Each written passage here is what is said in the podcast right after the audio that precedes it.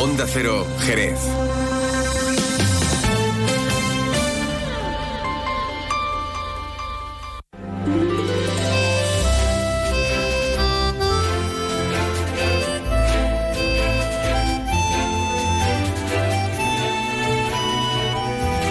Más de uno Jerez.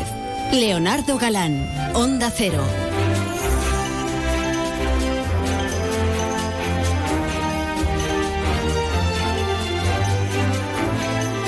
Tal amigos? Muy buenas tardes. Hoy es martes, en Ni te cases ni te embarques 6 de febrero y comenzamos aquí una nueva edición de este Más de Uno Jerez. Por cierto, bueno está el turrón que ha traído nuestro compañero José García. Turrón Selva Negra. Aquí estábamos probándolo, aprovechando el último minuto del Más de Uno, del Más de Uno Nacional, de Carlos Alsina poder degustarlo. Claro, cuando uno va a empezar a hablar no debería de comer justo antes. ¿Qué le vamos a hacer? Bueno, los saludos de Leonardo Galán. Estaré encantadísimo de acompañarte hasta la 1 y 35 minutos de la tarde. A esa hora ya saben que llega por aquí nuestro compañero Juan Ignacio López para hablarnos de actualidad. Pero antes viene aquí un momentito ¿eh? y nos da un pequeño avance. En un minutito estará por aquí con nosotros para que nos enteremos de cómo ha amanecido Jerez y su comarca. Luego vamos a hablar con Antonio Flores, el secretario provincial del Sindicato Unificado de la Policía Nacional, que junto a la Guardia Civil, bueno, pues piden la equiparación salarial, la jubilación con respecto a las policías autonómicas. Aparte también del sueldo, todo hay que decirlo. Han convocado una concentración a las puertas de la subdelegación del gobierno en Cádiz el próximo día 16. Luego hablamos con él. También hoy viene por la emisora Jerry Rylands de Ten Idiomas para hablar, entre otras cuestiones, de los cursos premium que comienzan en este mes de febrero, la semana que viene, y que permiten, por ejemplo, obtener el título antes del verano. También hablaremos con él de la empleabilidad que nos da el hecho de tener estos títulos.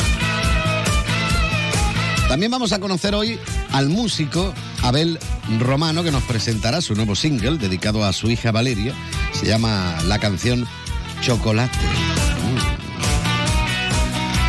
Y también hoy buscaremos las huellas del flamenco, como siempre hacemos con Francisco Benavent. Hoy volvemos a hablar de la figura de la perla de Cádiz y de la importancia que supuso para el flamenco en su época. Pero antes de todo, vamos a mirar a los cielos para ver cómo van a estar de cara a las próximas horas y como siempre lo hacemos de la mano de la Agencia Estatal de Meteorología y gracias al patrocinio de Alvariza Motor. Y ahora la información meteorológica con el patrocinio de Alvariza Motor. Buenas tardes. Durante esta tarde en la provincia de Cádiz se abrirán algunos claros, quedando intervalos de nubes bajas al final de la tarde. Las temperaturas se mantienen con pocos cambios. Se espera hoy una máxima de 20 grados en Arcos de la Frontera y Jerez de la Frontera, 19 en Algeciras, 18 en Cádiz y Rota. Durante esta tarde aumentará la intensidad del viento a moderada de componente oeste, poniente moderado en el estrecho. Mañana tendremos cielos muy nubosos con apertura de algunos claros por la tarde. Se esperan por la mañana brumas sin descartar las nieblas en la mitad occidental y en el área del estrecho. Las temperaturas se mantienen con pocos cambios, máximas mañana de 20 grados en Algeciras, Arcos de la Frontera y Jerez de la Frontera, 18 en Cádiz y Rota, las mínimas de 13 en Cádiz, 11 en Algeciras y Rota, 9 en Arcos de la Frontera y 7 en Jerez de la Frontera. Viento flojo variable con predominio de la componente oeste durante las horas centrales, poniente moderado en el estrecho. A partir del jueves, en la segunda mitad del día, llegarán las precipitaciones. Es una información de la Agencia Estatal de Meteorología. Alvariza Motor te ha ofrecido la información del tiempo. El otro día me preguntaron qué consejo le darías al Joaquín Prat del futuro. Pues le diría que siga eligiendo Suzuki S-Cross. Nuevo Suzuki S-Cross con tecnología híbrida, versiones 4x4 y etiqueta eco. Descubre más en suzuki.es y déjate sorprender por su precio imbatible. Y ahora tu S-Cross 100% conectado con Suzuki Connect. Suzuki S-Cross. Cross the line. Véalo en Alvariza Motor, concesionario oficial Suzuki, Avenida Tío Pepe 21, Jerez. Más de uno Jerez. Leonardo Galán, Onda Cero. Mira que temita más simpático de él, The Pocket Bells. See you later. Después te veo, ¿vale?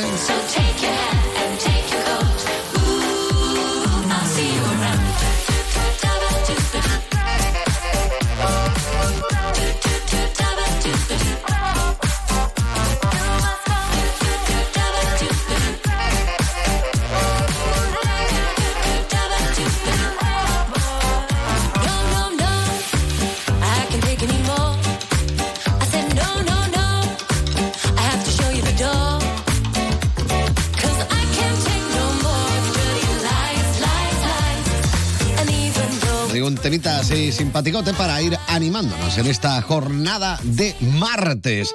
Yo no sé si la actualidad nos anima o no nos anima.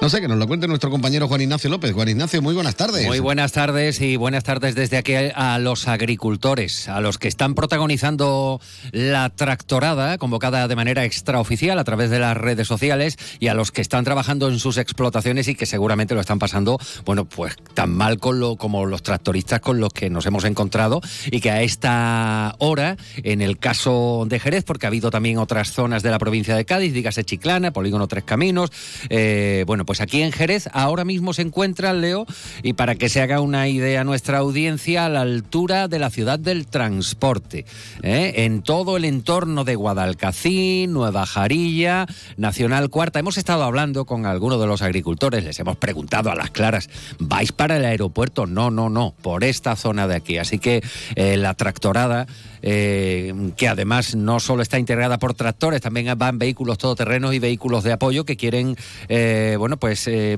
así dejar claro su desacuerdo ¿no? con lo que está ocurriendo en el campo y con lo mal que lo están pasando, según nos dicen. Esto se acrecienta además con el agua. Aparte de esto, tenemos que decirles a, a nuestros oyentes que hay, bueno, pues un frente común formado por cooperativas agroalimentarias, organizaciones agrarias que les suenan a todos nuestros oyentes como COAS, como UPA, como ASAJA.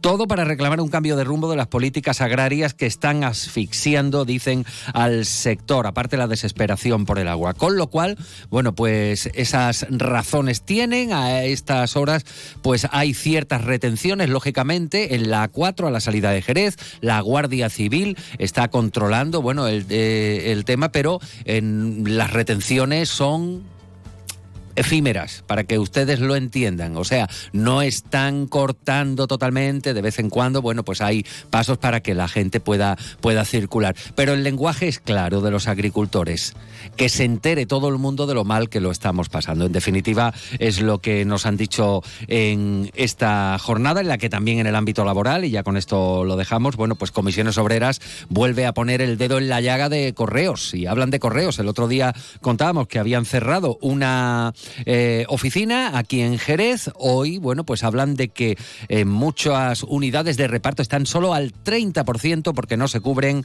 vacaciones, permisos y licencias y esto genera, dicen, una carga de trabajo y el consiguiente estrés laboral. Pues nada, vamos a estar pendientes de esto y de todo lo que suceda. Bueno, Ignacio, gracias. Hasta luego. Será, como saben, a partir de las 13 y 35. Más de uno, Jerez. Leonardo Galán, Onda Cero. Luce Shopping, el mayor centro outlet de la provincia de Cádiz, patrocina este espacio.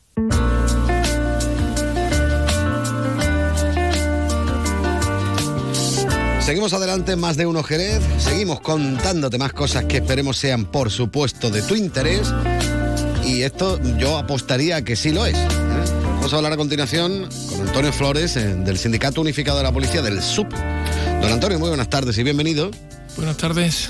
Bueno, em, yo voy a utilizar una frase muy manida, estáis en pie de guerra. No, tampoco es tanto, ¿no? Pero em, yo creo que tiene como que molestar, digo yo, que mm, tú hagas el trabajo igual que el de al lado, por decir algo, ¿no? De al lado o de más para allá, ¿no? o más para el norte, pero me refiero a hacer lo mismo y luego no tener las mismas condiciones laborales o no tener la misma jubilación, no tener, parece como si no tuvierais los mismos derechos haciendo el mismo trabajo, ¿no?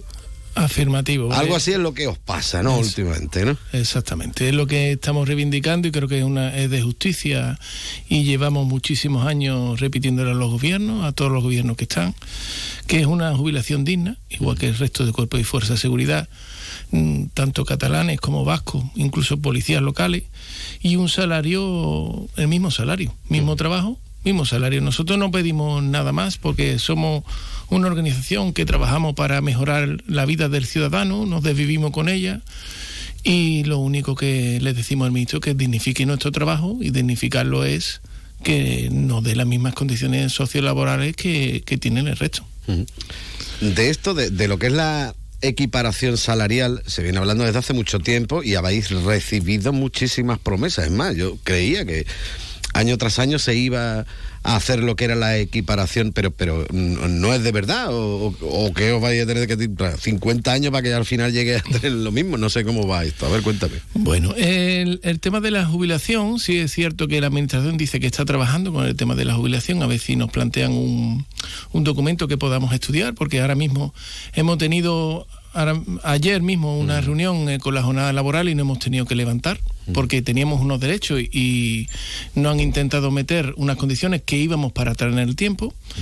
Mm. Igual nos pasa con la equiparación. La equiparación, eh, ellos eh, firmaron un acuerdo, firmó el antiguo ministro, el nuevo que está ahora cogió el guante y sigue y siguió la ruta, pero se paró ahí se paró y firmamos tres tramos, los tres tramos sí, sí. Y no hablamos de cambios de gobiernos por medio, es decir, que eran del mismo partido, porque muchas veces tú sabes que ocurre esto de que hay cambio de gobierno y ahora donde dice digo, digo Diego, no, no, no es el caso. Es cierto que el pacto lo firmó el Partido Popular, mm. pero es cierto también que el gobierno, el, socialista, el Partido Socialista, lo ha llevado a efecto. Es decir, que nosotros ahí no podemos decir nada. En el tiempo prorrogable, entendemos que las circunstancias económicas de España, y como somos un cuerpo nacional, hemos sufrido hasta una pandemia y hemos estado ahí, eh, somos conscientes y nosotros no, no le exigimos equiparación ahora mismo. Nosotros lo que le exigimos es que nos lleve realmente una verdadera equiparación eh, y que los compañeros puedan trabajar dignamente igual que el que tiene al lado. Usted lo está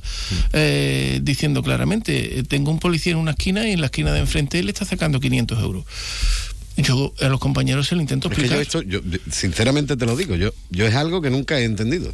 Eh, es decir, porque estamos hablando del mismo trabajo, mm, porque realmente, bueno, pues si mira la, la, las policías en el caso de, mm, yo qué sé, de Cataluña, del país, famoso de cuadro realmente el trabajo que realizáis es el mismo porque uno cobra más que otro. Es lo, pues porque mira, podría decir tú, no, es que los policías nacionales que están en Cataluña cobran más. No, no. No, no. Es decir, haciendo lo mismo, eh, yo nunca lo he terminado de entender, la verdad. Hay unos complementos de territorialidad que sí cobran un poquito más los compañeros, pero estamos hablando de 80 euros más que lo que estoy cobrando en Cádiz. Fíjese usted, es irrisorio. Aparte, em, lo que le mostramos al ministro es que, mire usted, mm, ponga usted, nos hace una radiografía para que lo entienda el ciudadano, de exactamente lo que cobra un mozo, lo que cobra un policía nacional. Pues lo mismo queremos nosotros, que no, no le estamos pidiendo nada más.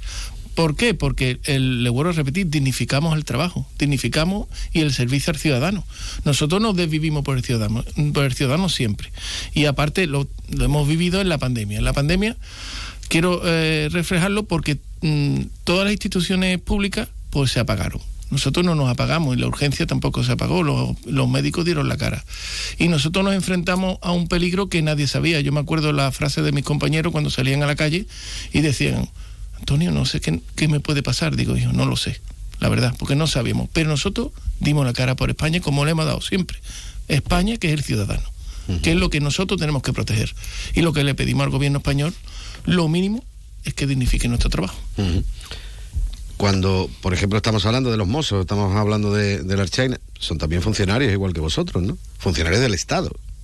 Afirmativo, y además llegan con un presupuesto del Estado, es decir, que lo estamos pagando todo, que no es que se lo estén pagando ellos. ¿eh? yo insisto otra vez, ¿y por qué hay esa diferencia? Eso es lo que le preguntamos al ministro. Primero el ministro es que ni nos recibe, porque en la última negociación que fue dio un discurso y se fue. Ahora mismo viene aquí a Cádiz. Ahora viene a Cádiz. Y nos venden ahora mismo también lo del plan de seguridad, ese plan famoso que estamos con el tema de la droga. Pues no nos recibe la plataforma. Yo lo que no entiendo es que un gobierno que es socialista, un gobierno de izquierda, ¿eh? no recibe los sindicatos. Los sindicatos ¿eh? son los representantes de los trabajadores. Escúchelo, yo no le digo que tome la misma propuesta que nosotros, una negociación tenemos que llegar a un punto intermedio, pero por lo menos reciba no, reciba no que nosotros le, le, digamos lo que está pasando o lo que creemos nosotros que está pasando para que él pueda tomar algún tipo de medida.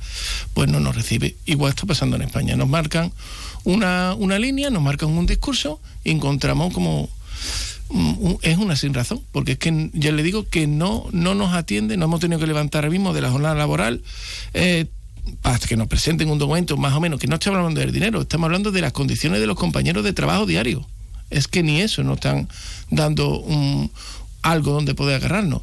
Entonces nosotros ahora mismo tenemos el 16 una concentración en, desde febrero en frente de su delegación de gobierno. Además junto a la Guardia Civil también, por cierto, que no lo he comentado porque en estas negociaciones prácticamente como que vais de la mano, ¿no? Es decir, estáis pidiendo lo mismo, los dos cuerpos, ¿no? Claro, yo creo que para dar una coherencia, para que el ciudadano nos entienda, es que estamos diciendo que todas las organizaciones sindicales, con lo complejo que es esto, porque nosotros somos una organización, un, un, una institución bastante grande, también acogemos a la Guardia Civil con todas las asociaciones que tienen, no hemos unificado y le estamos diciendo al ministro, hombre, haga usted algo. El 16 de febrero nos mostramos nuestra repulsa a lo que están haciendo con nosotros frente a su delegación de gobierno y el 16 de marzo nos vamos todos a Madrid. Vamos a ver si el, el, ministro atiende un poquito a razones. No vayáis todos, alguno por aquí, no vaya a ser que no. se desmadre un poquito la gente. Nosotros, nosotros aparte que los sepa el ciudadano, tenemos vulnerado un derecho fundamental, el derecho de huelga. Uh Nosotros estamos ahora mismo hablando capados. Nosotros, un policía nacional no tiene todos los derechos que tiene un ciudadano. Pero por la Guardia Civil está todavía peor, que no puede ni, ni tener sindicato. Exactamente. Ellos son, son, están con asociaciones, que se dice esto en, el, en la época que vivimos, y esto es una verdadera aberración. Nos tenemos que ir al siglo XIX y, yo no sé. Bueno, pero esas restricciones de derechos tienen que ser suplidas por una comprensión por parte de la Administración para que eh, esas condiciones sociolaborales de esos trabajadores sean acorde a la realidad. Y es lo que le estamos pidiendo y lo que vamos a exigir de la manera coherente, como siempre lo ha hecho, Cuerpo Nacional y Guardia Civil, pero firmemente. Mm. Bueno, eh, tú me has comentado que podemos hablar absolutamente de todo. Yo quiero hablar un poco de, de la situación de la Policía Nacional aquí en Jerez, de la comisaría de la Policía Nacional aquí en Jerez.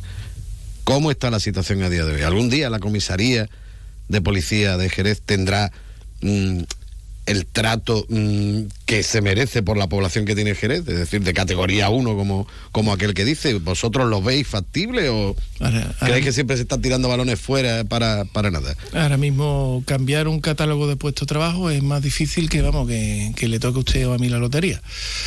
Eh, Jerez ahora mismo coge un tercio de, de las denuncias de la provincia de Cádiz. Eh, soporta un, policía de Jerez soporta tres veces más el trabajo que un, que un policía nacional de otra localidad.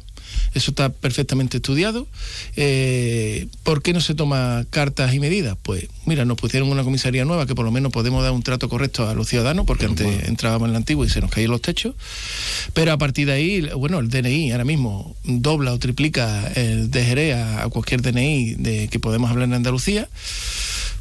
¿Qué pedimos? Siempre le pido yo aquí pues, el aumento de catalogación del puesto de trabajo. Y aquí también contando con el aeropuerto encima, que también está chupando de la plantilla de la propia comisaría. Es decir, que mmm, también, ¿no? eh, son menos agentes que hay todavía. ¿no? Exactamente. El Aunque se cuenta como si estuvieran. El aeropuerto, el aeropuerto no existe. Eh, uh -huh. Eso siempre lo digo yo y es una reivindicación mía del, del sindicato. Llevo muchísimos años, me la han tirado cuatro veces ya. Es decir, allí no hay policía. Nos lo quitan de la comisaría, nos la meten en el aeropuerto y el aeropuerto no lo reconoce. No reconocen a los compañeros ni los catalogan. Sí. Lo tenemos que aguantar y la extensión de Jerez, Jerez, la extensión de Jerez es monumental. Es imposible de llegar a todos los sitios de Jerez. Cuando uno cruza eh, con un radio patrulla, con las sirenas de un lado a otro, tarda 10 minutos, 7, 8 minutos y jugándose el tipo los compañeros. Es decir... Y con suerte de que no te pille algún atasco de por medio, porque aquí eso tampoco es que sea muy raro. ¿no? Bueno, pero le digo que, que llegamos, ¿no? Llegan porque yo creo que ahora mismo eh, es un orgullo la, la, plantilla que tenemos en la frontera y cómo se están viviendo los compañeros porque el servicio salga adelante y, y, me consta, tanto en Radio Patrulla como judicialmente, se está trabajando, vamos, a 100%. Lo que pasa es que no se puede llegar a todo lo que deberíamos de llegar. Y eso es lo que le estamos también reivindicando a la administración. Pero conocemos el tipo de administración que tenemos, tenemos un carácter provincial. La provincia ahora mismo, la capitalidad la, la da Cádiz, pero la comisaría más grande la tenemos en Jerez. Y la complejidad ahora mismo en el trabajo lo tenemos en Jerez. Aparte que aglutinamos el tema de, droga, tanto el reparto tiene que pasar por la zona de Jerez de la frontera. Tenemos un punto negro como ahora mismo es que es San Lucas de Barramedo con el, el Guadalquivir y tenemos el estrecho con la zona del campo de Gibraltar, que es una de las mayores entradas, bueno, la mayor entrada de droga de, de Europa. Uh -huh. Pues imagínense el panorama que tenemos. tenemos estamos bastante entretenidos.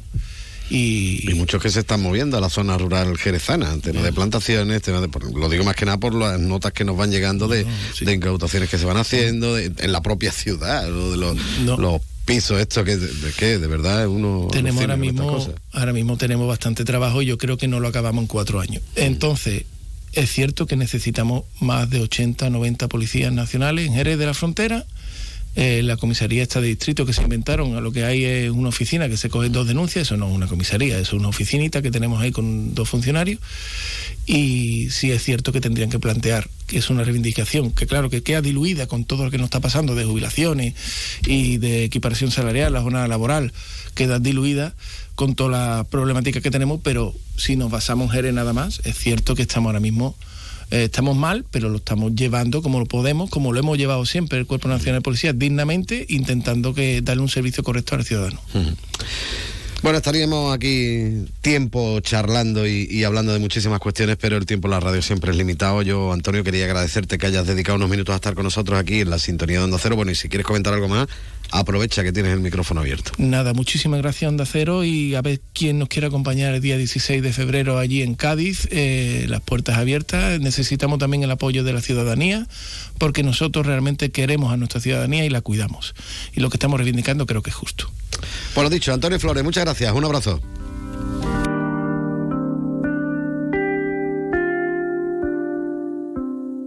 ¿Conoces el único centro outlet de la provincia de Cádiz? Visita Lutz Shopping y encuentra las primeras marcas con hasta un 70% de descuento durante todo el año. Y no te pierdas el mejor ocio y restauración al aire libre. Para saber más, entra en www.lutzshopping.com.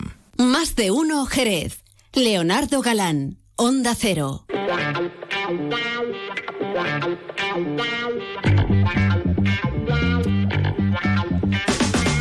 Continuamos en la sintonía de Onda Cero Jerez, ya saben, 90.3 de la frecuencia modulada, también nos pueden seguir en www.ondacero.es y directamente en su teléfono móvil si se han descargado la aplicación gratuita de Onda Cero. Seguimos adelante, seguimos contándote cosas interesantes, sobre todo esto te puede interesar si estás buscando trabajo. Mira tú por dónde. Oye, porque cada vez se hace más necesario el saber idiomas para poder eh, encontrar un trabajo y no solo saberlo, sino mm, demostrar lo que lo sabe. Y por eso está con nosotros aquí en los estudios en Jerry Rylands de Ten Idiomas. Jerry, muy buenas tardes, bienvenido. Ay, buenas tardes y muchas gracias por invitarme. Bueno, vamos a hablar un poquito de la importancia del hecho de poder demostrar lo que, lo que uno sabe. De ahí, bueno, pues eh, los niveles que nos encontramos, que si el B1, que si el C1. Cuéntame un poquito. Pues eh, entiendo que hay mucha confusión referente a, eso de los niveles. O sea, la gente habla de un B1, eso que es, un B2, si uno es más alto que otro. Entonces me gustaría explicar o aclarar un poco de dónde viene todo esto. Entonces pues empezamos, si quiere, por lo más, creo que más básico, ¿no? El, el, B1. A ver qué es lo que significa. No, antes que eso, digamos, de dónde viene el B1. Entonces hace, hace, bueno, hace no bastante, tan, tanto tiempo en los currículums la gente buscando trabajo al pedirle el nivel de inglés, alguien había gente que, pusieron bueno, hay, alto, gente bajo. alto, muy bueno, pero nadie ha puesto malo o malísimo. Pero, ¿qué significa un nivel bueno? ¿Qué significa un, nivel um, alto? ¿Qué significa un nivel nativo? ¿Eso qué significa?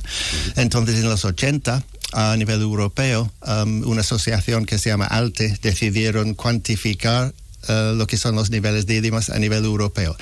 Curiosamente, esta asociación, los fundadores fueron dos universidades muy conocidas por aquí, la Universidad de Cambridge con el inglés y la Universidad de Salamanca con el Instituto Cervantes. Y desde ahí se han apuntado todas, digamos, las um, universidades de prestigio de Europa. Um, alemán con Goethe, francés, Allianz Francés, etcétera, etcétera. Y ordenaron, digamos, en principio tres niveles de idiomas, en todos los idiomas, y pusieron A, B y C. Lo más bajo, A, lo más alto, C decidieron que tres eran no insuficientes diferencia, entonces dividieron A1, A2, B1, B2, C1 más alto, C2. Y de ahí, digamos, es por primera vez se podía cuantificar el idioma, pero basado en qué es capaz de hacer esa persona. ¿Qué sabes hacer en este idioma? Por ejemplo, ah, como sabéis, en TEN Idiomas organizamos cursos de, español para extranjeros. Entonces, si yo quisiera contratar a alguien de aquí con conocimientos de alemán para tratar con los alemanes, yo no tengo ni una palabra de alemán. Pero si me viene alguien con un C1 de Goethe, le contrato mañana porque sé con un C1 lo que es capaz de hacer. Puede contestar el teléfono, puede hablar con la gente, pueden escribir um, no, no, solo correos, pero incluso descripciones de cursos, incluso presentaciones para dar um, a, los agentes que nos vienen. Porque un C1 en alemán son los mismos destrezas que un C1 en español con Cervantes o un C1 en inglés con Cambridge. Y no sé si te acuerdas, hace unos años hicimos un programa especial uh, en Ten Idiomas y, y, invitamos al, al, director de recursos humanos de González Vías. Y él mismo dijo que con el nivel de inglés, él exigía, si fuese posible, un nivel C1. El resto se puede aprender dentro de la bodega, pero el inglés no se puede aprender de un de otro. Y el C1 era ese nivel, digamos, más uh, empleable para la contratación. Y esos son niveles ya que um, salen en, lo, en, los buscadores de empleo.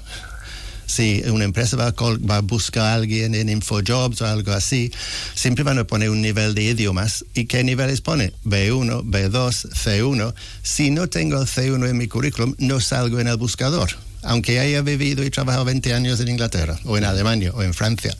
Entonces, muchas veces um, la gente, o incluso que dicen lo, lo, las empresas, pues vale, esa persona trabajó mucho en el extranjero, pero si sabes algo, ¿por qué no has sacado el, la acreditación correspondiente? Uh -huh. Porque sería lógico. Uh -huh. Y ahí luego entramos en, claro, ¿qué acreditación? Porque ya se escucha por ahí un B1 fácil, un B2 muy fácil, pues también se conoce eso en las empresas. Entonces, cuando pongo que tengo un C1 en mi currículum, luego llego a la entrevista y está claro al, al, al entrevistador que, que, no tiene un nivel C1. Momentito, si ha mentido sobre su nivel de inglés en su currículum, el resto también es mentira. Entonces, hay que buscar una acreditación oficial y reconocido. Como comenté, Cambridge en inglés, Cervantes en español, Alliance Française en French, Goethe en alemán, etcétera, etcétera. Y para eso, por ejemplo, bueno, pues vosotros, desde lo que es en idiomas, bueno, pues nos facilitáis muchísimo el trabajo para conseguir esa acreditación con los diferentes cursos que vais planteando durante el año. Y ahora, por ejemplo, en febrero comienza el, el premio que además, bueno, te sacas eh, rápidamente antes del verano ya tu, tu certificación. ¿no? Pues el concepto, digamos, para facilitar a los herezanos acceso a esos niveles, no solo, digamos, una vez al año, que en muchos centros, pues, hay que apuntarse en, en, en septiembre y no puedes examinarte hasta junio. Uh -huh. Nosotros tenemos dos o tres cursos um, durante el año y el próximo comienza la semana que viene, el día 12 de febrero. Grupos de niveles um, B2, B1, B2 y, y, C1 con sus prácticas de examen, con uh, el, um, lo, que es acceso a una plataforma de uh, online para hacer actividades en casa, para practicar y practicar y practicar. Está muy bien la plataforma, todo hay que decirlo. Eso, y, y, sesiones adicionales de parte del speaking para poder um, coger la, la, fluidez. Esos comienzan el día 12 de, de febrero. Hay grupos con horario, uh, horario de mañana y también hay grupos con horario de tarde. Entonces, es un curso muy completo, que es de febrero hasta junio. Uh -huh. Luego, por supuesto, en verano tendremos los cursos intensivos y súper intensivos. Es súper intensivo, ¿no? Sí, señor. No, el súper intensivo es que este año hemos llegado a un acuerdo para ¿Cómo organizar... llega allí directamente? no, para organizar cursos de verano en, en, en Sage College, ahí uh -huh. en, en, al lado del campo de golf. Entonces uh -huh. vamos a organizar um, cursos de dos semanas y digo súper intensivo porque va a ser um, cinco horas diarias de, de, clase e incluso la opción de residencial, uh -huh. que va a significar dos semanas, digamos, todo el día um, preparándote para el examen y con el examen, gracias a Exams Cádiz, con el examen mismo en las mismas instalaciones el último día del curso. Así que eso va a ser un... Eso está francamente bien para todos aquellos que ponemos siempre como excusa, no es que estoy trabajando, no es que no tengo tiempo, no es que no sé qué. Bueno, pues cuando coges las vacaciones de verano, mira, aprovecha, ¿no? Y un par de semanitas puedes tener tu título, ¿no? Ah, exactamente. O sea, sobre todo la gente, digamos, que han, han terminado su selectividad y, y, están en la espera para ir a la universidad, los que están, los universitarios que vuelven para sus para, para, para estar, pasar verano aquí en, en, Jerez o en la costa. Muy mm. bien, pero vamos, el siguiente es febrero, 12 de febrero, que ya, digamos, son dos, dos veces a la semana, dos clases presenciales con sus profesores nativos y bastantes expertos en lo que es preparación para los exámenes de los diferentes niveles. Uh -huh. Y todavía estamos a tiempo, ¿no? Para, para apuntarnos, ¿no? Sí, rapidito, porque como les digo, que pueden ver um, um, toda la información en la página web, www.tenedimas.com uh -huh. y lógicamente llamarnos ahí en la calle Caracol, ahí en el centro de Jerez. Directamente al 956 32 47 07 956 3247 07. Jerry, muchísimas gracias como siempre por haber estado un ratito aquí en la sintonía de Onda Cero y bueno, si quieres comentar algo más aprovecha que tienes el micro abierto. Pues no, gracias a, a vosotros como siempre. Perfecto. Venga, hasta luego. Hasta luego.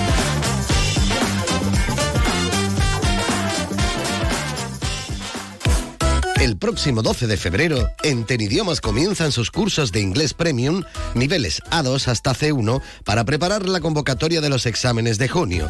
Obtén tu título de inglés antes del verano. Dos clases presenciales cada semana, sesiones adicionales de speaking, simulacros de examen y acceso a nuestra plataforma online incluidos. Y lo mejor de todo, si no apruebas a la primera, en Tenidiomas te ofrecemos una segunda oportunidad. Más info en www.tenidiomas.com o en nuestras instalaciones de la calle Caracuel.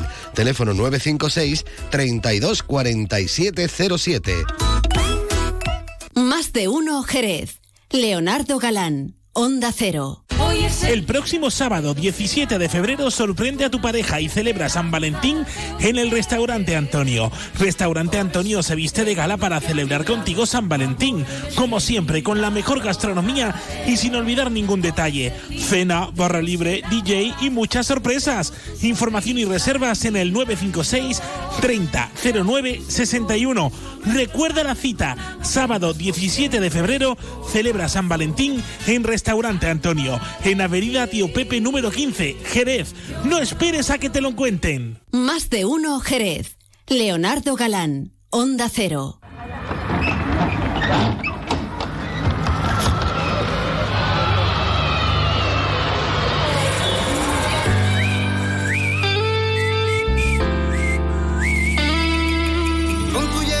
Cambiaste todo mi mundo.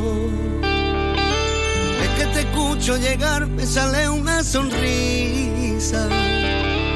Viéndote crecer todo tan profundo. Seré tu compañero el resto de la vida. Si no te tengo. Bueno, vamos a seguir, por supuesto, en la sintonía de Onda Cero Jerez en este 90.3 de la frecuencia modulada, también en www.ondacero.es y ya saben que también nos pueden escuchar en su teléfono móvil directamente si se han descargado la aplicación gratuita de Onda Cero. Ahora lo que nos van a escuchar es hablar un poquito de música. Yo ya lo decía en la presentación del programa que iba a estar eh, con nosotros eh, Abel eh, Romano. Este hombre nació en Utrera, pero su abuela era de aquí de Jerez. Don Abel, muy buenas tardes y bienvenido. Buenas tardes, ¿qué tal? Encantado de estar aquí contigo. Bueno, vamos a hablar un poquito de, de, tu música. Acabas de sacar un nuevo single del que me imagino que en un futuro no muy lejano será tu próximo disco, ¿no? Sí, esta irá incluida en, en el cuarto, en el cuarto disco. Esta, o sea, ahora mismo es la quinta canción uh -huh. que va a completar el, el cuarto disco. Uh -huh. Así que mucho chocolate, que viene bien ahora por la tarde con un churrito. ¿eh? Hombre, está bien, oh. está bien, sí señor. Bueno, me imagino que estarás muy ilusionado, ¿no? Sí, la verdad que sí. Esta canción me ha dado eso, me ha dado energía, me ha dado ilusión, porque, bueno, es una canción que va dedicada, es de un padre a una hija. Uh -huh con todo su cariño y son momentos con los que comparto más, más, más, íntimo, ¿no? Con ella, como bailando, por ejemplo, en la casa, cantando, en la playa, en la piscina y la feria, y yo qué sé. Y entonces son cosas muy bonitas, ¿no? Que, que, comparte, en este caso yo, ¿no? Que soy su papi. Y bueno, ahora va a cumplir ya siete añitos, uh -huh. en febrero, este mes ya. Y, y, chocolate es eso, ¿no? El chocolate es la dulzura de, de una niña, ¿no? De, de un hijo con su, su, padre y demás. Y bueno, chocolate porque también a ella le, le encanta el chocolate. Como todos los niños, me parece a mí. ¿eh? Bueno, ¿y ella qué dice? ella está encantada. Pues, bueno, me imagino que ella estará contentísima. Le dirá bueno, a los amiguitos, oye, mira, mira, tengo una canción. Roneando muchísimo con, con, sus amigos y amigas de, de, la clase, sobre todo, con sus amigas de, de, la academia de baile. Bueno, como diciendo, mira, mira, que yo he cantado aquí, ¿sabes? Como diciendo, bueno. porque en el último estribillo está ella cantando con, conmigo y encima le enseña el vídeo a, a todo el mundo. Es maravilloso. Después lo vamos a, a, tener ocasión de escucharlo, de escucharlo entero. Bueno, eh, Abel, cuéntame un poquito cuándo empezaste tú en esto de la, de la música, porque tú eras jovencillo, ¿no?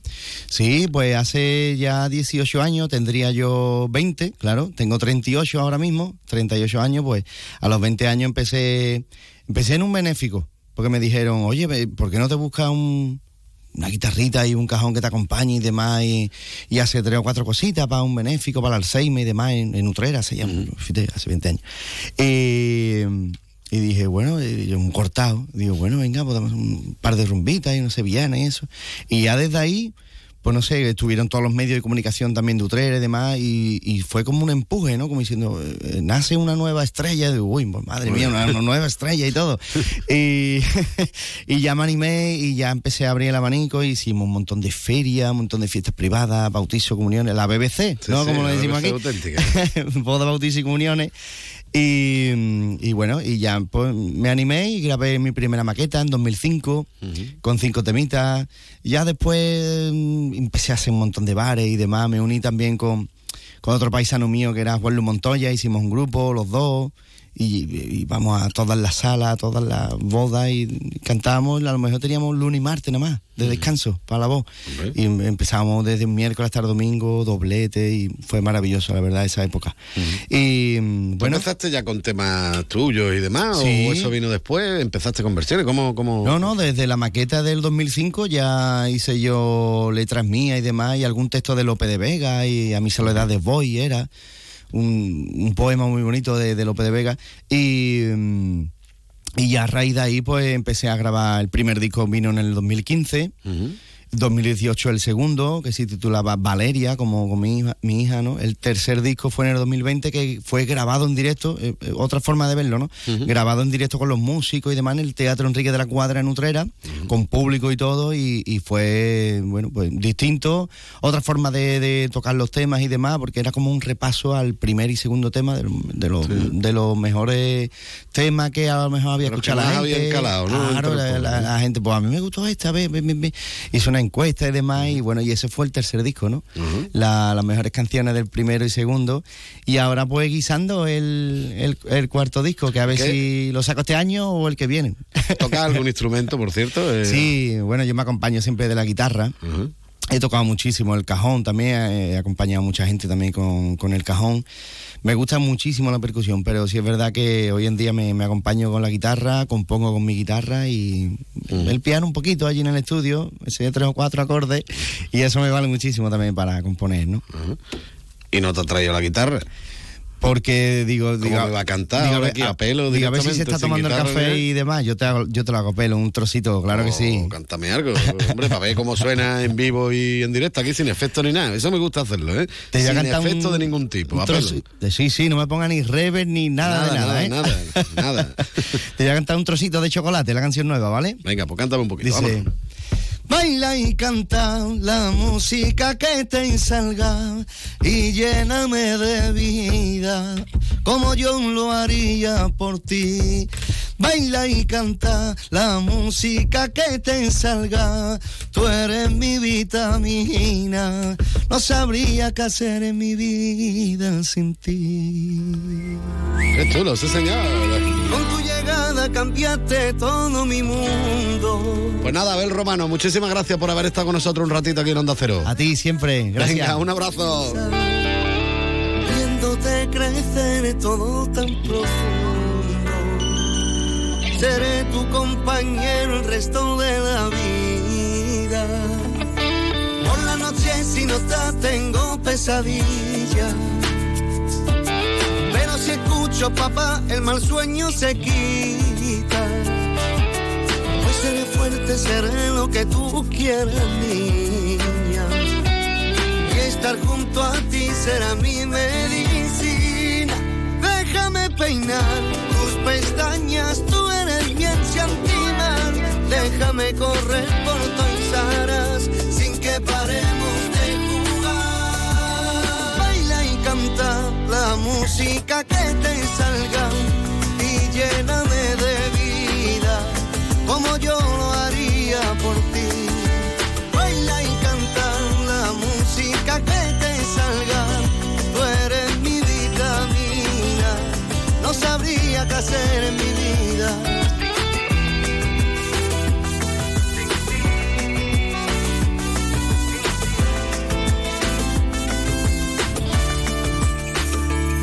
Eres tú mi intensa mañana, eres tú la que le pone ganas, Eres tú caprichosa y canalla, conmigo siempre a donde vaya.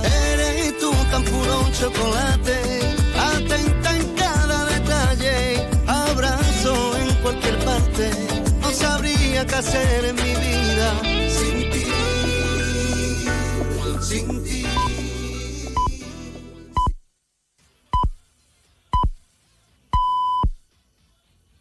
Es la una de la tarde, mediodía en Canarias.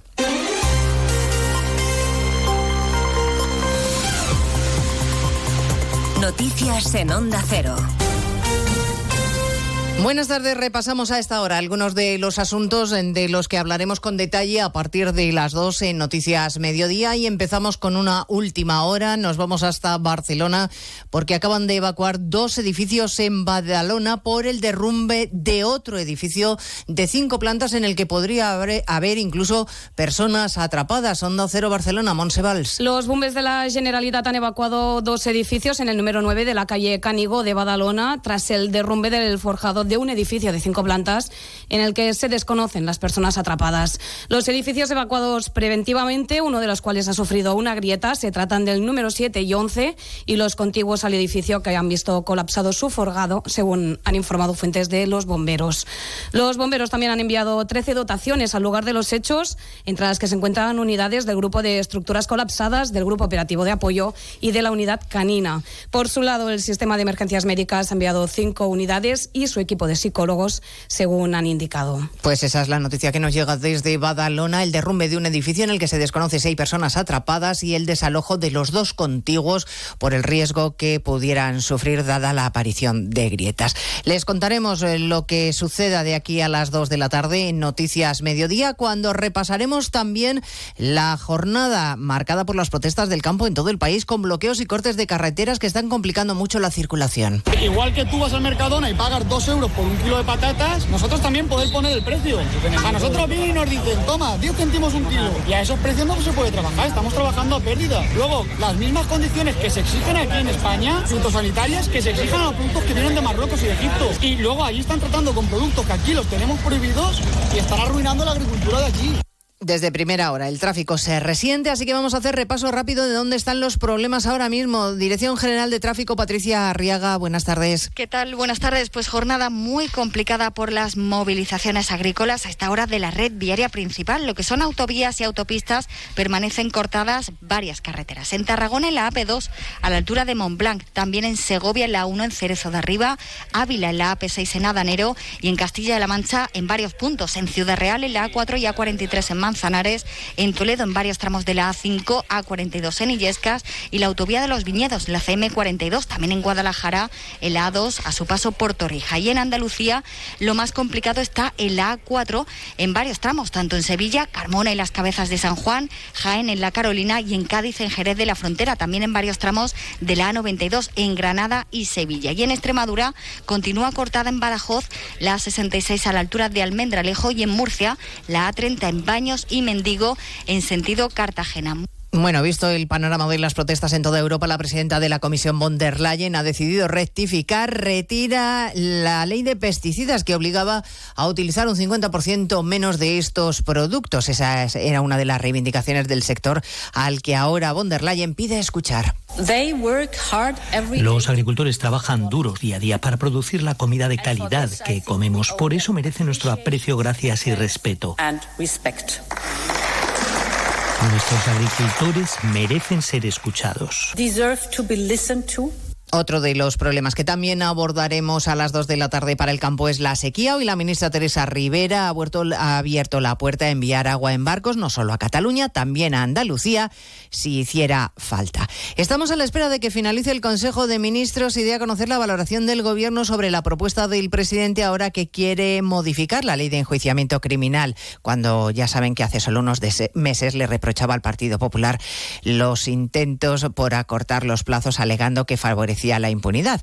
Un asunto del que se habla esta mañana en el Congreso. Cámara Baja, José Ramón Arias. El PP critica que cuando Sánchez modifica una ley no es para el qué, sino el para quién. Hacen, según el portavoz popular Miguel Tellado, contorsionismo legal. Además, el Partido Popular ha denunciado la parcialidad de la mesa del Congreso que hoy ha decidido por mayoría devolver la proposición de ley de amnistía a la Comisión de Justicia. Sánchez puede hacer todo lo que hace porque cuenta con el aval de una administración socialista en esta casa, capitaneado por Francina Armengol y la colaboración evidente de un amigo del señor Fernando Galindo. Los populares también denuncian que el Congreso, la mesa del Congreso, haya decidido que el letrado mayor no acuda a la reunión con la Comisión de Venecia que viene a España a estudiar la ley de amnistía. Y por supuesto les contaremos a partir de las dos las novedades de la reunión que mantienen los fiscales de lo penal del Supremo en una junta tensa en la que están decidiendo si consideran o no que hay que investigar por terrorismo a Puigdemont, como inicialmente propuso en un borrador el fiscal Álvaro Redondo de Vallamazares. En un ambiente de división y también malestar por la polémica previa originada por el cambio de criterio del ponente Álvaro Redondo, que elaboró un primer escrito a favor de pedir al Supremo que investiga a Puigdemont por terrorismo y luego informó en contra, 15 fiscales de lo penal del Supremo deliberan sobre el informe. Fuentes del órgano confirman a Onda Cero que hay muchas posibilidades de que la mayoría de la Junta tumbe este dictamen, obligando a su reelaboración para que se posicione la Fiscalía a favor de que el Supremo asuma la causa de Tsunami Democratic. Pues de todo ello hablamos en 55 minutos cuando resumamos la actualidad de esta mañana de martes 6 de febrero. Elena Gijón, a las 2, Noticias Mediodía.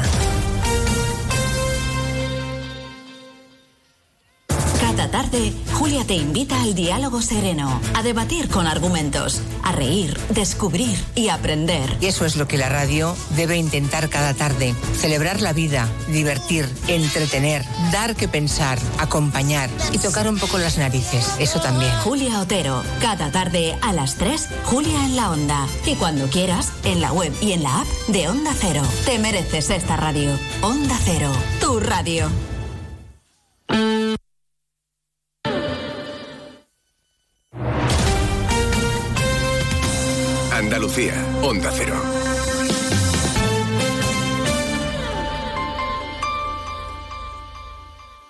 El miércoles 7 de febrero, en la Casa Colón de Huelva, de 2 y media a 3 de la tarde, Andalucía es verde, en directo desde el primer Congreso Nacional del Hidrógeno Verde.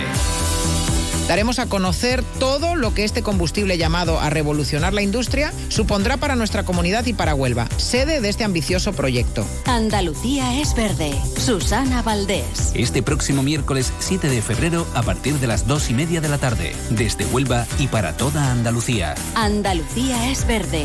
Te mereces esta radio. Onda Cero, tu radio. Sobre todo, Onda Cero Andalucía. En Onda Cero, Noticias de Andalucía. Jaime Castilla. Buenas tardes, hacemos hasta ahora un repaso de la actualidad de Andalucía de este martes 6 de febrero, día en el que los agricultores y ganaderos andaluces han sacado sus tractores a las carreteras para protestar por el exceso de burocracia, las normas medioambientales europeas, los altos costes de producción o la competencia de terceros países. Vamos a hacer ahora un recorrido de la comunidad para conocer el estado de los cortes que causan las protestas en diversos puntos. En Málaga mantienen cortados desde primera hora de la mañana los accesos al puerto. Onda Cero Málaga, José Manuel Velasco. En Málaga, desde esta madrugada, unos 200 agricultores están concentrados ante los accesos al puerto de Málaga, bloqueando así las instalaciones portuarias. Por este motivo, la policía local se ha visto obligada a cortar desde primera hora el tráfico en el eje litoral con el consiguiente caos circulatorio. En Granada, los cortes tienen lugar en el acceso a la capital por el tramo de Armilla y también en la carretera A92 a la altura de Huetortájar, Onda Cero Granada. Nada de gracia. Sí, justo estamos en la rotonda de Armilla que da acceso a Granada ciudad, uno de los puntos donde se ha concentrado parte de esta tractorada independiente. Aquí hay aparcados cerca de una veintena de tractores que interrumpen la entrada a la capital granadina. Un centenar de agricultores paran el tráfico en la misma autovía llevando a cabo microcortes. Esta es la forma de actuar pacíficamente. Paralizan el tráfico durante 10-15 minutos y luego este se vuelve a activar. En Cádiz los manifestantes han cortado de forma intermitente la carretera AP4 que une con Sevilla en los dos sentidos en diferentes puntos. Onda Cero Jaime Álvarez. Sí, y a esta hora están eh, retenidos en la tractorada que venía desde Conil en la Cádiz 33 a la entrada de Cádiz provocando un monumental atasco. La policía local está en este punto y en Jerez, como decías, está cortada ahora entre la A4 y la Nacional 349 que está afectando la entrada al aeropuerto de Jerez. Menos incidencias en Córdoba, donde sin embargo una larga fila de tractores ha entrado ya en la ciudad. donde Cero Córdoba, María Luisa Hurtado. La cabeza de la tractorada se encuentra a estas horas en el recinto del Arenal, donde esperan al resto de manifestantes para leer un manifiesto con los motivos de su movilización. Entre el sur y el norte de la provincia han invadido las carreteras cordobesas unos 1.500 agricultores y ganaderos con sus respectivos tractores que han provocado retenciones y cortes en algunos puntos de la Nacional Cuarta o la A4. Hasta Huelva también han llegado un centenar de vehículos que tampoco dejan por ahora ninguna incidencia reseñable. Onda Cero Huelva, Rafael López. Sin incidencias más allá de las retenciones que está provocando en el tráfico y están llegando prácticamente a la ciudad de Huelva tras partir desde Campo de Tejada en Escacena y haber pasado por diferentes localidades como La Palma del Condado, Niebla o San Juan del Puerto, donde han ido incorporándose poco a poco más agricultores. En unos momentos está previsto que lleguen a la Plaza del Punto, donde le recibirá un representante de la Diputación Provincial de Huelva. Seguimos ahora con el repaso de la actualidad del resto de provincias y lo hacemos por Almería. En Almería, agricultores de la zona norte de municipios como Chiribel, María o Vélez Rubio se encuentran ahora mismo parados, bloqueados en Cuyar cuando iban camino de Baza. Eso sí, en el caso de la provincia de Almería nos han producido especiales retenciones en incidencias en la red viaria. En Ceuta, la entrada de menores inmigrantes por mar no cesa. La ciudad autónoma tutela un total de 185 jóvenes y de ellos se espera que 53 sean trasladados a otras comunidades autónomas para descongestionar los recursos habilitados. En Jaén la situación más complicada se ha producido en la A4 en la Carolina con el corte en ambos sentidos de la marcha. En la A32 en la comarca de la Sierra de Segura, la A401 en Huelma y la Nacional 432 en Alcalá Real. También se han producido cortes intermitentes de tráfico en la A316 a la altura de la capital. Y en Sevilla el futbolista del Betis, William Carballo, ha negado ante el juez la agresión sexual de la que ha sido acusado por una joven. Dice que mantuvieron relaciones pero consentidas dos veces, una en Sevilla y otra en Ibiza. Más noticias de Andalucía a las 2 menos 10 aquí en Onda Cero. Onda Cero. Noticias de Andalucía.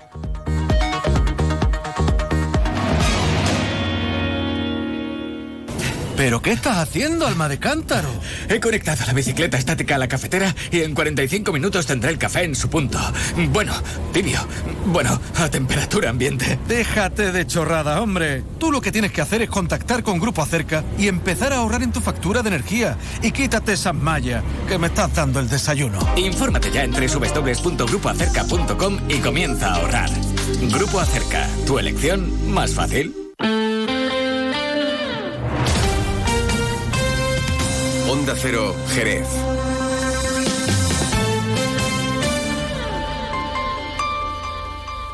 Más de uno, Jerez. Leonardo Galán, Onda Cero.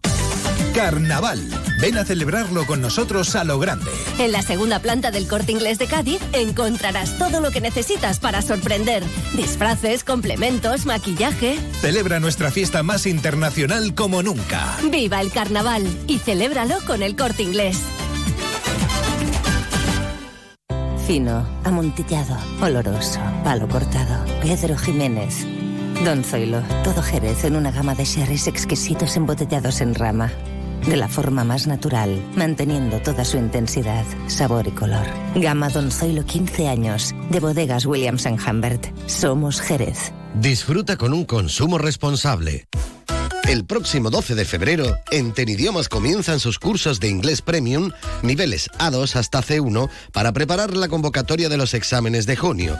Obtén tu título de inglés antes del verano. Dos clases presenciales cada semana, sesiones adicionales de speaking, simulacros de examen y acceso a nuestra plataforma online incluidos. Y lo mejor de todo, si no apruebas a la primera, en Tenidiomas te ofrecemos una segunda oportunidad. Más info en www.tenidiomas.com o en nuestras instalaciones de la calle Caracuel, teléfono 956 324707.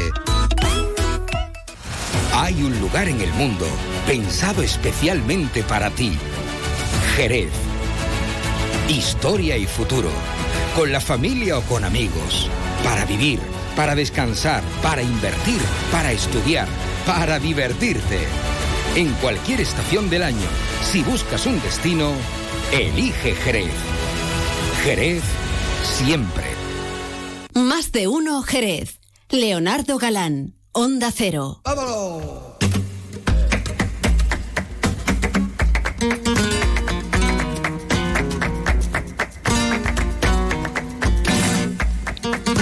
Bueno, pues seguimos, por supuesto, en la sintonía de Onda Cero Jerez, en este 90.3 de la frecuencia modulada, en www.ondacero.es y también en su teléfono móvil, si se han descargado la aplicación gratuita de Onda Cero. Si me ven por la calle, me saludan y me dicen, yo te escucho todos los días. Como no me diga usted esa retaíla del principio, ya no me escucha. Hombre, que tiene que saberlo. Como no lo digo veces, como para que usted se pierda lo que está escuchando. Bueno, está escuchando más de uno Jerez y ahora hablamos un poquito de flamenco. ¿O no? Don Francisco Benavé, muy buenas tardes. Muy buenas tardes. Uy, perdón, que está usted fortísimo. Está un poco alto, sí. se, se quería comer el micrófono. Tiene yo hambre. mismo me he asustado. Tiene hambre, ¿no? A esta hora de, de la Yo mismo tarde. me he asustado. Bueno, em, Hoy hablaremos de flamenco. Vamos a hablar de flamenco, ¿no? Seguro. Seguro, ¿no? seguro. No hablamos de Puigdemont, ni hablamos de. Es que mi Puigdemont, es que la los verdad es que agricultores mm, cortando carreteras hoy, razón. ni nada de esto. Ni, Tienen razón. Ni hablamos de los transportistas que también se van a poner en pie de guerra, ni nada. Todo el de mundo. Pues hablemos de flamenco. Todo el mundo se tiene que poner en pie de guerra. Pero los, los agricultores tienen razón. usted a la no, no, no, no, yo no. tampoco es. creo yo que sea para eso, pero. ¿verdad? Pero Hombre, la verdad razón. que bien no está la cosa. No, yo no, no, por está, nada, pero está la cosa regular en muchos aspectos de la vida. ¿eh? Tampoco es para mm, tirar cohete y eso. Las cosas van saliendo con mucha fatiguita ¿eh? y al final los funcionarios no nos han subido. ¿Cómo que no? No, eh, todavía estamos. Pues no era un con 5%, Los presupuestos, ¿no? los presupuestos están prorrogados. No, no están ni prorrogados. Si estuvieran prorrogados todavía. Pero no, no, no hay, pro- no hay Pero, presupuesto. eh, yo, perdón, una pregunta. Mm. ¿Es lo mismo un funcionario de la Junta que un funcionario del Estado? Pregunto. Todos son funcionarios de la Administración. General del Estado. Es decir, que. O sea, y catalanes y vascos, bueno, los vascos no sé, pero los catalanes también.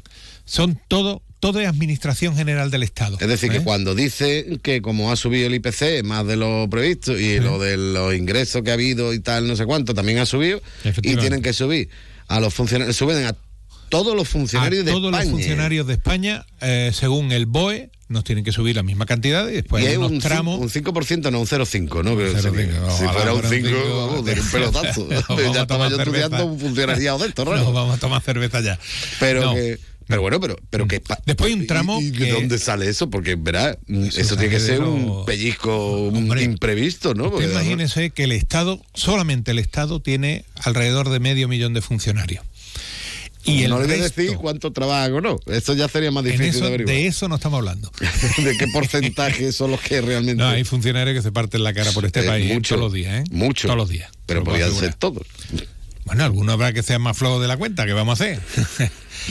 Pero no vamos a entrar por ahí. En la administración periférica, es decir, todo lo que es las comunidades autónomas, las diputaciones y los ayuntamientos, debe haber del orden de dos millones y medio. Es decir, cuando se habla de los funcionarios que tiene el Estado, el Estado tiene pocos funcionarios realmente. ¿eh? Entonces, lo, lo que tiene básicamente son policías, guardias civiles y militares, ¿no? Habrá más cosas, ¿no? Pero digamos que eso es, lo, lo- la, es la, básica, la base- la, la gran base. Más después todos los funcionarios que hay en, en las embajadas y en, bueno, todas las, todas las personas que, que hacen trabajo Sí, en pero el vamos, que en comparación con lo de lo que hay luego fuera. Eso es. Con las administraciones públicas que no son el Estado, porque todo es Estado, ¿eh? es que esto hay que repetirlo muchas veces, ¿no? Lo- Los funcionarios catalanes son Estado, los funcionarios navarros también son Estado, son Estado, es que le guste o no le guste, pero eso es así. Los valencianos, los de Ceuta, que también hay, poca gente, pero hay. ¿eh? O sea, todos son Estado. ¿eh? Y todo eso son aproximadamente unos dos millones y medio. Los gruesos, los gruesos están en educación y en sanidad. Y después hay otras cosas, ¿no? Pues, Bueno, eh, correo también, son funcionarios, ¿no? Los de correo, ¿no? Los funcionarios, sí, pero no son tantos. ¿eh? O sea que, eh, digamos que donde está el grueso es, bueno, pues las dos partes, las dos patas básicas que, pues que tenemos en este país, lógicamente, y en toda Europa también, que es educación y sanidad. Sanidad y educación. Si no hay sanidad, no hay educación. Porque no hay estas cosas así. Y hay que cuidar mucho de los sanitarios. Lo digo de verdad. Hay que cuidar mucho Y todo esto porque estaba yo diciendo que le tenía que subir el sueldo y a ver de dónde es. sacaba el dinero, ¿no? Pa- Pues, de donde sea. ¿eh? Habrá que, bueno, lo que hay es lo que hay. Bueno, también se sueldo- supone que si, si, eh, van a subir los sueldos, porque habrá tenido más ingresos también el Estado, ¿no? Gracias a, a Hombre, que ha habido no, el... no está mal, el, esto- el PIB no está mal, eh, bueno, tampoco es que estemos muy bien, muy bien, pero hay mm, una serie de inputs que es por donde vienen los ingresos del Estado, pues que la cosa no está tan mal. Los IRPF que paga cada trabajador, la, la los parte... funcionarios del ayuntamiento no cuentan dentro del Estado, ¿no? Sí, sí, sí, sí. Ah, también. Sí, sí. La Administración General del Estado es todo el funcionario público que trabaja para una administración pública española.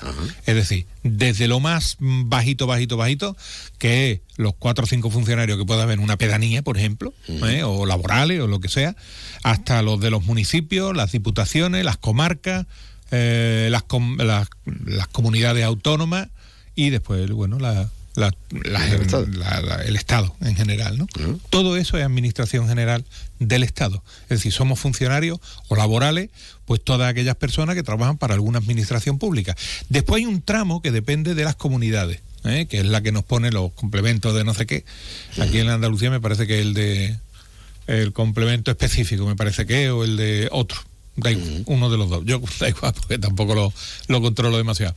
Pero eh, hay una parte que te pone el Estado. Entonces, hay una diferencia, por ejemplo, en lo que ganamos los funcionarios que trabajamos para la Junta de Andalucía con respecto. Hay un tramo también a administración local, con los que trabajan para Diputación o Ayuntamiento, o los que trabajan para el País Vasco y Navarra, que cobran más.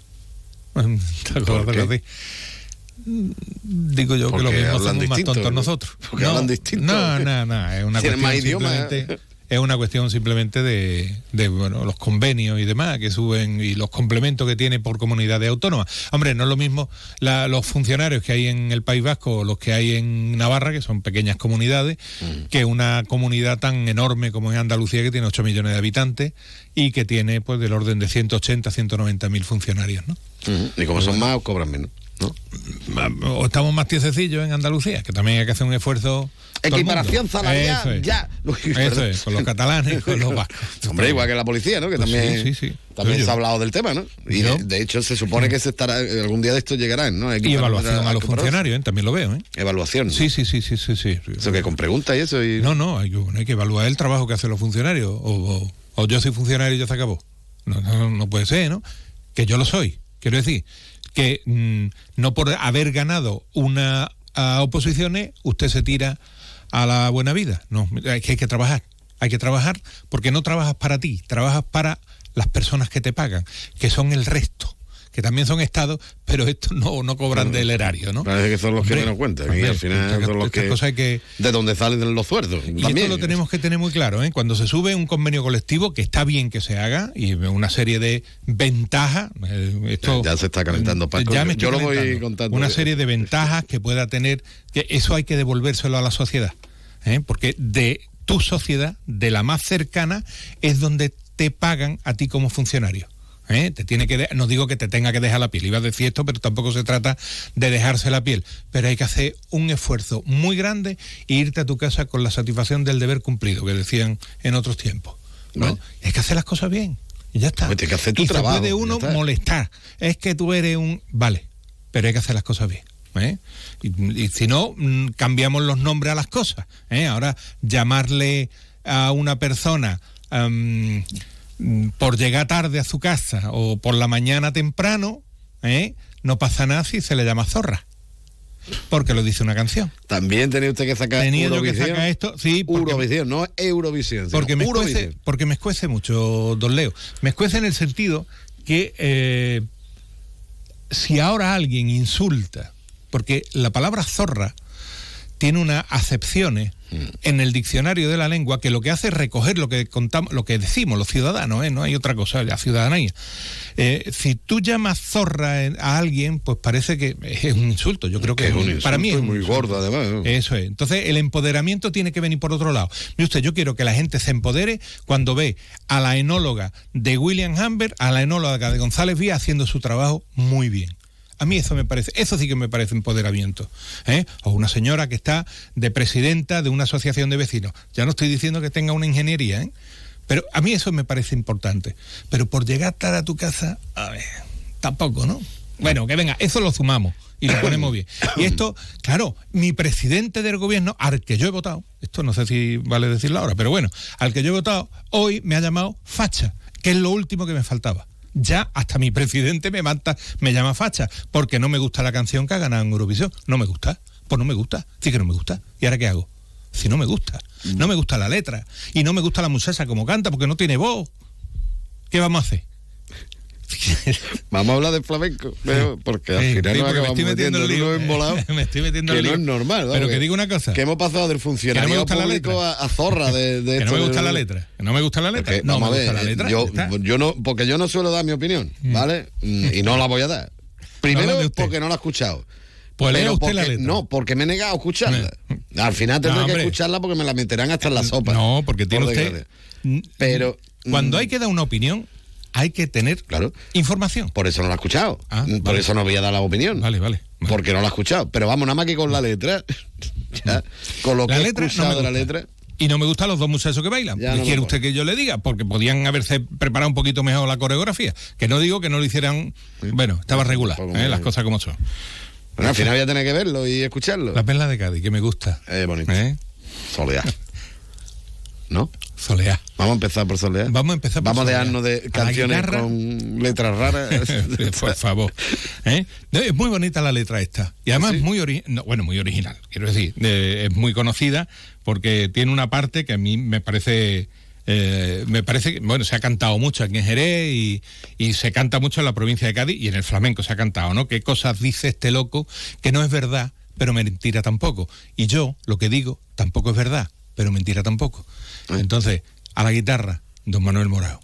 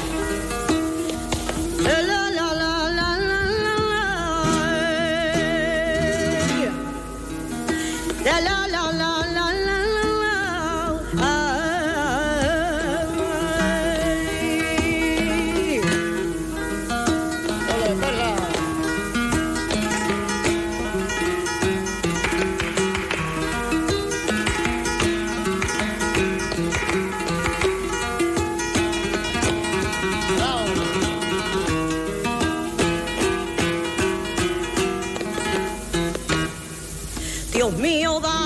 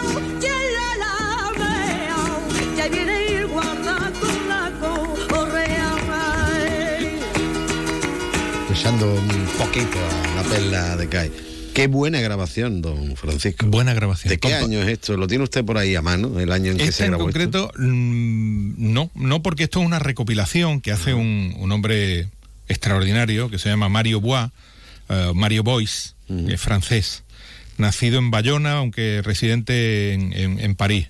Y él hizo una, una colección de prácticamente unos veintitantos, 26, 27 me parece que hizo, de, eh, dentro del sello discográfico Le Chant du Monde, que es como se llama el- el- la discografía. Este era el volumen número 13 y son grandes cantadores de flamenco.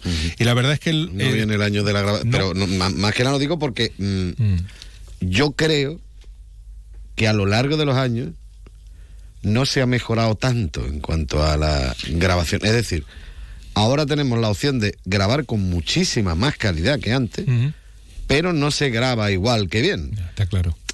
¿Y por qué digo esto? Yo estoy escuchando, por ejemplo, este, este cante con los auriculares. Y parecía que estaba ahí, ella cantando. vamos.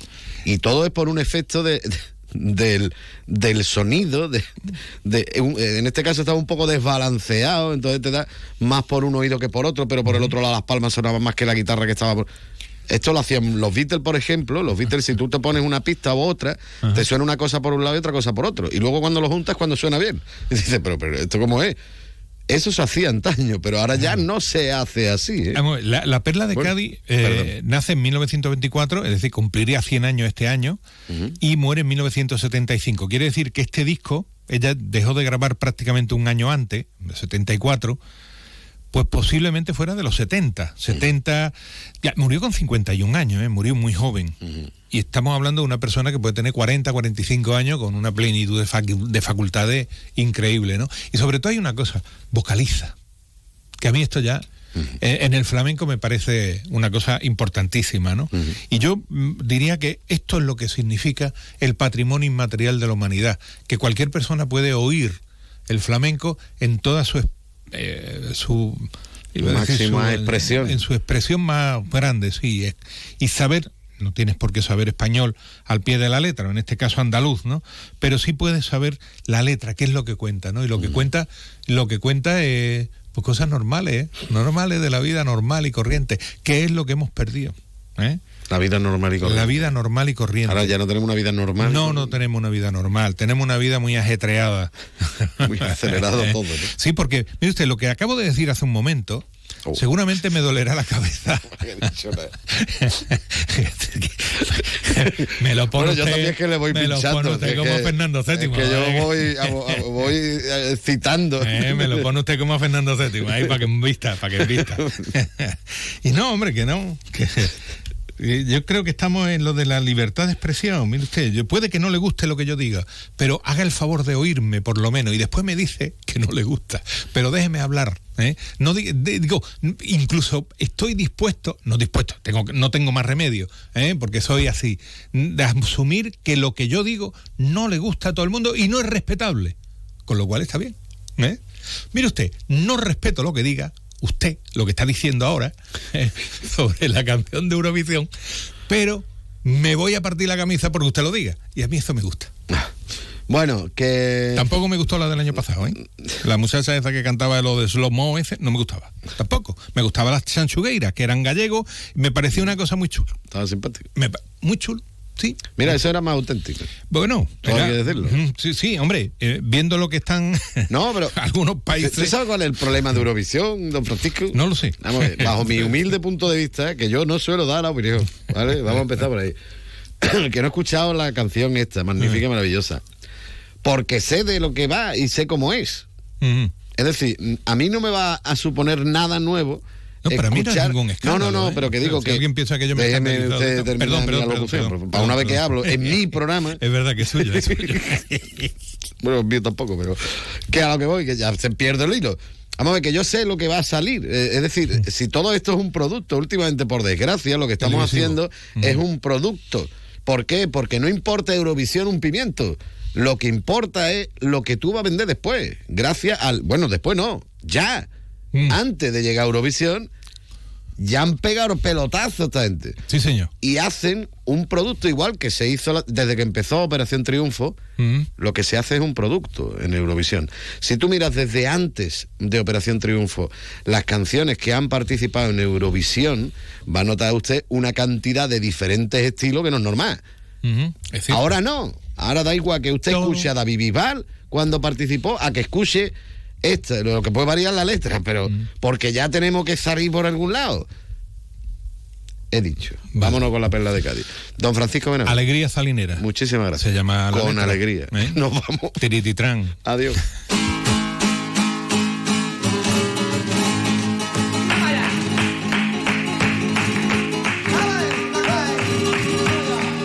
Pues así como el que no quiere la cosa, nos acercamos ya peligrosamente a las 13 y 35. Ya saben que a esa hora, bueno, ya está por aquí nuestro compañero Juan Ignacio López eh, para contarnos toda la actualidad. Nos vamos a marchar, yo me voy ahí como hago cada día hasta el restaurante Antonio, porque con el rollo de que esto de que le pregunto de, oye, ¿cómo estáis preparando la cena de San Valentín, que es el sábado 17 de febrero, tal, que me han dicho que se va a comer estupendamente, como siempre, normal allí, desde luego.